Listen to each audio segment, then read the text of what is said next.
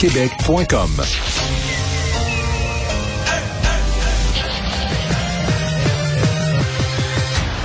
Mario Dumont. Organiser, préparer, informer. Les vrais enjeux, les vraies questions. Mario Dumont. Les affaires publiques n'ont plus de secret pour lui.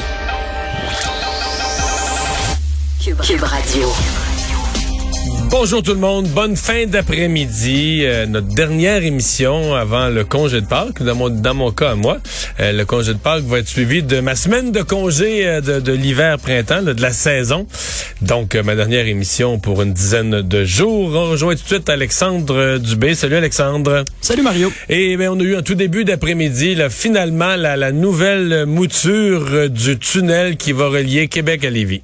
Ben oui, donc voici ce que vous devez savoir là-dessus. C'est un projet maintenant qui est évalué à 6,5 milliards avec une mise en service en 2032. C'est un an plus tard que prévu. On parle d'économie d'à peu près de, de 25 Et euh, c'est un c'est un bitube, Mario, comme tu l'as oui. surnommé hier, plutôt qu'un monotube. Euh, le maire Marchand était là. Il reste à être convaincu, alors que le maire Lehouillier de Lévis, lui, est déjà très, très, très enthousiaste. Voilà, nouveau projet. Un an plus tard, comme c'était promis pour 2031, mm -hmm. puis là avec les délais, on est rendu en 2032. Donc c'est pas c'est pas demain matin que les gens de Lévis vont être dedans quand même là. Non, effectivement, il faudrait être patient parce que les autres ouvrages sont déjà surchargés en ce moment. Ouais, d'ailleurs, des chiffres, on donnera les détails mm -hmm. de ça en cours d'émission, mais des chiffres assez intéressants là, sur le fait que les gens de Québec, en tout cas Québec-Lévis, sont pas si gâtés. On va rejoindre l'équipe de 100% Nouvelles. On trouve maintenant le collègue Mario Dumont dans les studios de Cube Radio. Bonjour, Mario. Bonjour. Alors, on revient sur cette annonce de, du troisième lien, euh, une mouture, euh, disons, plus euh, petite, moins chère également, mais avec deux maires qui ont complètement deux visions. donc, le maire de Lévis qui est complètement derrière le, le projet présenté ce matin. mais du côté du maire de Québec, là, c'est plus difficile. Hein. Dis-moi, je suis pas encore convaincu, Bruno Marchand. Voilà, mais euh, dans le fond, euh, le gouvernement, c'est pas tellement le, maire de Québec qui veut convaincre, c'est plus la population. Je pense que le gouvernement va quand même souhaiter que le maire ne devienne pas en cours de campagne un opposant euh, vocal et qui, qui, qui, soit toujours présent là, dans ce débat. Mais euh, c'est vraiment euh, un nouveau projet. Bon, d'abord, je pense qu'au niveau des coûts, c'est un peu plus rassurant parce que l'ancien projet, 7 à 10 milliards, euh, je pense qu'il y a plus de gens qui avaient retenu le 10 que le 7 parce qu'on se dit, ouais, c'est rare que ça va au minimum, ces affaires-là. Fait que ça avait commencé à faire peur. Ce qui fait que tu avais deux catégories d'opposants au projet. Tu avais les opposants pour des raisons écologistes là, qui sont contre toute forme d'amélioration du réseau routier, qui disent qu'il faut que les automobilistes, là, ils restent où ils sont, etc. Il faut pas qu'on leur offre de nouvelles options. Puis tu avais d'autres qui étaient pas nécessairement fermés, là, qui disaient, ouais, il peut avoir un besoin, mais là, euh, ça va coûter combien? Donc, des gens qui étaient plus disons, apeurés par le projet ou inquiets de la nature du projet que véritablement contre le principe de faire un lien de plus. Et je pense que c'est ce deuxième groupe-là. Le premier groupe, euh, ils vont être contre. Euh, ils sont, tu sais, dans le fond, les, les, leaders de ça dans la région de Québec, c'est Québec solidaire. Euh, leur discours est clair, il est cohérent, il se tient. il se tient avec leur vision aussi sur l'ensemble du réseau routier québécois. Ils veulent pas d'amélioration. ils veulent pas d'élargir de voies. Ils veulent pas ajouter de voies. Donc, eux, ils ont un discours qui se tient. Mais il reste que la CAQ là, essaie de rattraper, je dirais, de rapailler là, les gens qui, qui pensent que oui, il faut encore améliorer le réseau routier, qui pensent que oui, de faire une voie de ceinture à Québec, ça va créer plus de fluidité, ça va amener une meilleure circulation. Donc, eux, normalement, devraient être pour. Mais là, c'est sûr que ça pourrait être pour être favorable à un projet, faut que tu y crois, faut que tu penses qu'il est faisable, faut que tu penses que les coûts sont raisonnables. Et c'est là, je pense qu'on essaie de, de, de, rapatrier un peu ces, ces gens-là. Je dois souligner quand même j'ai bien aimé, je sais qu'il y a des gens qui se moquent, là, une nouvelle statistique, là, le nombre de ponts ou de voies de ponts par million, là, nouvelle statistique sur la disponibilité, là, là où il y a un, un cours d'eau, de, de voies de transport pour le traverser. Mais euh, bon, c'est assez, c'est des chiffres quand même qui parlent. Là. On a pris Ottawa, Montréal et Québec, ouais, et on voit la sous-utilisation. du côté de Gatineau, Ottawa, et, euh, Québec seulement deux, Montréal. Euh Pas mal plus. mais- Montréal, c'est ça, c'est Je 18, quelque chose comme ça. Mais, mais quand on, on l'amène aussi par voie, là, combien de voies de circulation? Et le ratio à Québec est de loin là, le plus défavorable des trois villes. Euh, le ratio à Québec, l'utilisation du pont Pierre-Laporte qui semble être la de tous les ponts d'Ottawa, de Montréal ou Québec, c'est la la voie de circulation la plus utilisée, la plus surchargée. Alors, ça veut dire que c'est très à la mode là, de dire il faut des arguments scientifiques, la science, les faits, les données. Alors, je pense que c'était approprié d'ajouter ces données-là pour donner des éléments de comparaison, d'autant plus que à Gatineau, euh, il y a un gros projet de sixième voie, là, de sixième, euh, sixième lien entre les deux rives.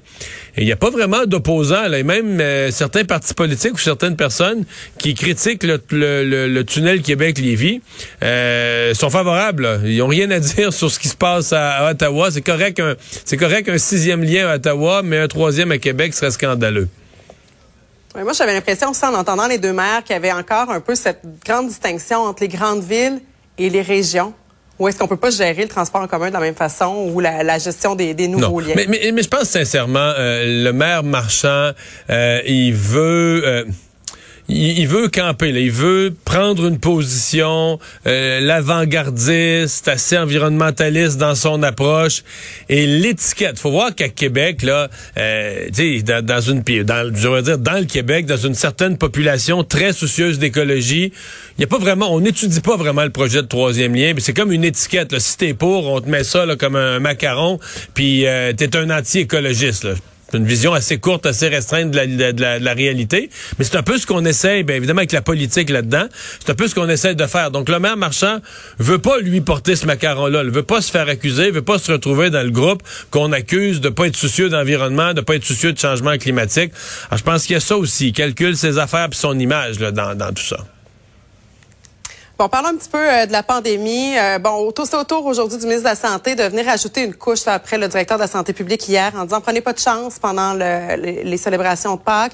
Et là, ce qu'on apprend aujourd'hui, c'est que ben, le masque, on va sûrement devoir le garder un petit peu plus longtemps qu'on pensait. Est-ce qu'on avait vraiment le choix de d'aller? Est-ce qu'on a, est-ce qu'on a le choix? Est-ce qu'on on, on Ben- a l'impression que le masque est pas prêt de tomber, là. Ben, c'est-à-dire qu'il va falloir voir l'épidémiologie. Je pense que cette vague-là va finir par, euh, par passer. Me semble être un peu comme l'inflation. C'est un peu plus long, un peu plus gros que prévu. Mais euh, moi, j'ai parlé ce matin à un médecin là, que je connais depuis longtemps de, de Rivière-du-Loup, de chez nous. Puis il y a un certain sentiment dans le réseau de la santé. Bon, c'est des gens polis, bien élevés, mais un certain sentiment que que le gouvernement, puis toute l'Assemblée nationale, parce que tous les partis sont dans le même bateau présentement à dire il faut pas de mesures, puis- mais un peu un sentiment que dans le réseau de la santé, on les laisse tomber. Puis que, ben là, Surtout que scientifiquement... l'Est est plus touché présentement. là. Oui, là, c'est très touché, mais en fait, euh, et dans le délestage, là, à plein. Donc, euh, plein de gens qui se font reporter leur chirurgie. Euh, le personnel qui est à bout. On a déjà beaucoup de personnel qui est plus là, qui sont... Il en manque toujours, là, des gens qui sont partis pour le 10 jours d'isolement à cause de la COVID. Donc, les autres supportent ça sur leurs épaules. Et... Tu sais, il y a un sentiment que là, euh, les mesures, on est trop proche des élections. Fait qu'on veut plus déplaire à la population. Fait que tous les partis ont dit, bon, mais là, la pandémie, on la vit comme ça. Donc, euh, il y, a quelque chose. De, moi, à mon avis, il y a quelque chose qui va pas. Pas qu'on veuille refermer. Je pense qu'il n'est pas question de refermer les, euh, les, les, les- restaurants ou de refermer les établissements, quels qu'ils soient. Mais il y a comme euh, des messages, il y a comme une façon de gérer la pandémie qui... euh, qui on, est dans, on est, à mon avis, là, tous les partis, on est dans la politique, on a c'est pas bien. En même temps, c'est bizarre parce qu'on a peur d'une minorité. Moi, je pense que la majorité de la population euh, voit ça, puis est prête à recevoir des directives, puis est prête à se faire dire, euh, voici ce qu'il faudrait faire pour être plus prudent. Mais euh, la minorité, c'est les manifestations à Québec, puis à Ottawa, la minorité anti-mesure a été tellement bruyante, tellement menaçante pour le gouvernement, pour le reste de la population, qu'elle a gagné. Là. Puis que ça coûte des vies humaines, que ça coûte des morts, que ça coûte des chirurgies reportées de six mois à cette étape-ci. On est prêt à vivre avec ça. On est prêt, on veut plus, on veut plus déranger la minorité bruyante. On a l'impression aussi que se laisser aller là a peut-être une influence sur le taux de vaccination, alors que là, les gens euh, font vraiment pas la file pour recevoir une troisième ou une quatrième Ben, dose aussi, ben, oui non, ça revient quand même. là. Je veux dire, les, les nombres de personnes qui vont se faire vacciner sont pas comparables depuis quelques jours. Ben, c'est un peu l'être humain. Là. Tu sais, Quand, quand ton devoir de cégep est pas dû pour demain matin, ben tu leur portes, tu leur portes. Je pense qu'il y a un peu de ça. Des gens qui disent, ah, tu besoin... J'ai-tu besoin vraiment là, de la troisième dose puis tout ça, fait qu'ils ont laissé passer. Là, ils se rendent compte, les messages, les, messages du gouvernement étaient plus fermes aussi au cours des derniers jours là-dessus, dire c'est pas. Puis les experts en santé publique, les experts en santé, les, infectiologues sont sans nuance. Il faut aller chercher les doses supplémentaires de, de vaccins. Donc, euh, il y a un certain retour. Je pense qu'il y a aussi parce qu'il y a aussi le fait qu'il y a tellement de gens qui l'ont, puis ça, c'est peut-être pas complètement bien compris. là. Euh, il y a des gens qui pensent qu'ils ont, deux, ils ont eu deux doses, puis ils ont eu la COVID, mettons, en décembre. Là, ils pensent qu'ils sont corrects pour des mois avec ça. Ils sont encore il, ben, il était peut-être correct en janvier, février, mais à cette date-ci, selon les experts, ils sont plus. Il faudrait vite aller chercher la, la, troisième dose. La protection est, expirée. Oui, euh, mais elle expire relativement vite. C'est ça qu'on découvre avec Omicron. Là. Parlons maintenant de ce contrat d'exportation euh, d'Hydro-Québec vers New York euh, pour l'hydroélectricité. C'est le feu vert des autorités new-yorkaises. Est-ce que ça, ça vient vraiment positionner le Québec justement dans son rôle pour les énergies propres? Oui, absolument. Absolument, ah oui. C'est ça, c'est ça, ce sont de vrais, tu sais, quand on dit des vraies bonnes nouvelles économiques, parce que c'est une nouvelle économique qui est entièrement, d'abord favorable à l'environnement, euh, deuxièmement entièrement faite d'argent neuf. Là, c'est pas qu'on fait une bonne nouvelle économique, mais qu'il y en a une partie qu'on, qu'on, qu'on va être payé par nous-mêmes ou par des clients québécois. Non, non, on vend de l'électricité aux Américains, donc ce qui entre, c'est entièrement, c'est du vrai argent neuf, et c'est, c'est pas euh, si fréquent de l'argent neuf quand même qu'on rentre au Québec. Et nos coûts de production, là, dans, on a certains de nos vieux barrages là, du temps de M. Bourassa qui sont payés bien des fois. Là. Fait que, tu sais, il faut payer l'entretien, l'entretien des lignes. C'est pas gratuit, là. C'est quand même des grosses affaires à entretenir, tout ça. Mais, je dire, euh, c'est profitable en bâtèche, là.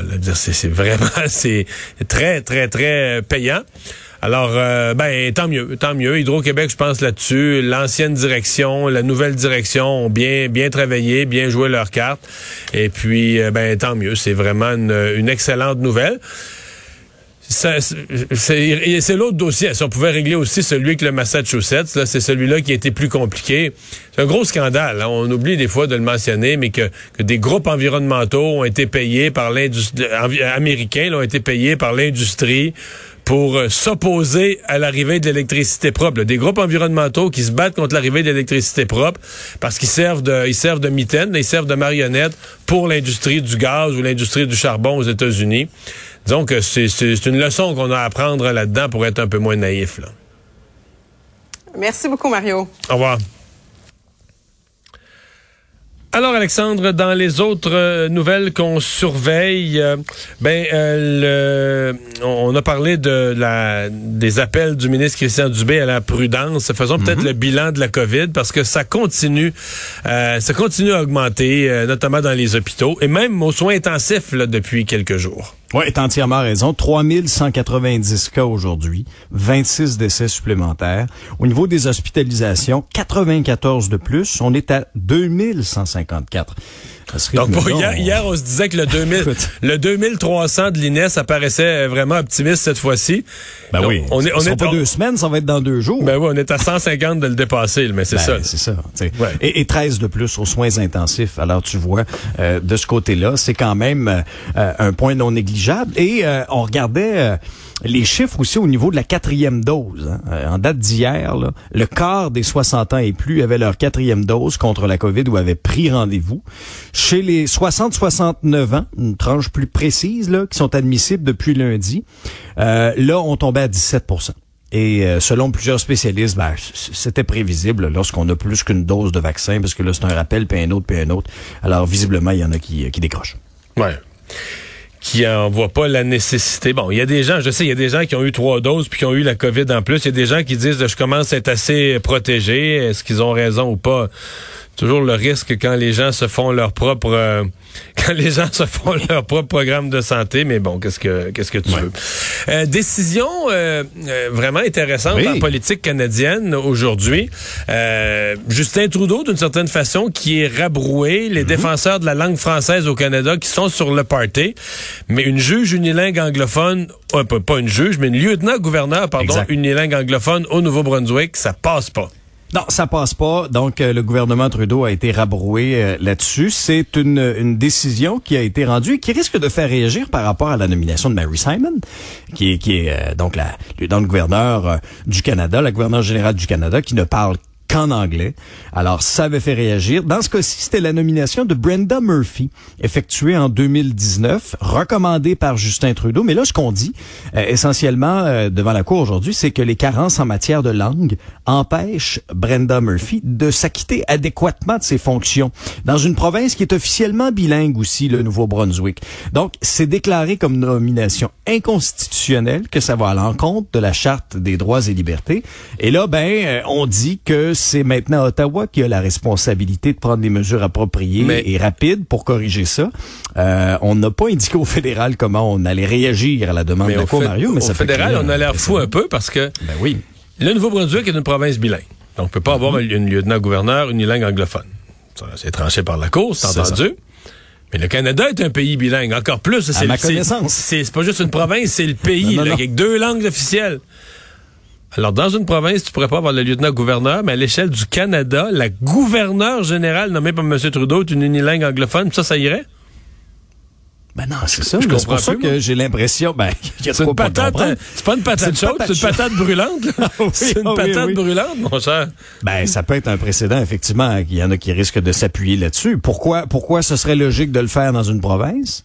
Et pourquoi ce serait plus acceptable, par exemple, dans un pays qui se dit bilingue? Mais de toute façon, mm-hmm. on parle pour rien parce que là, elle l'a, elle bien appris le français. Ah, ah oui?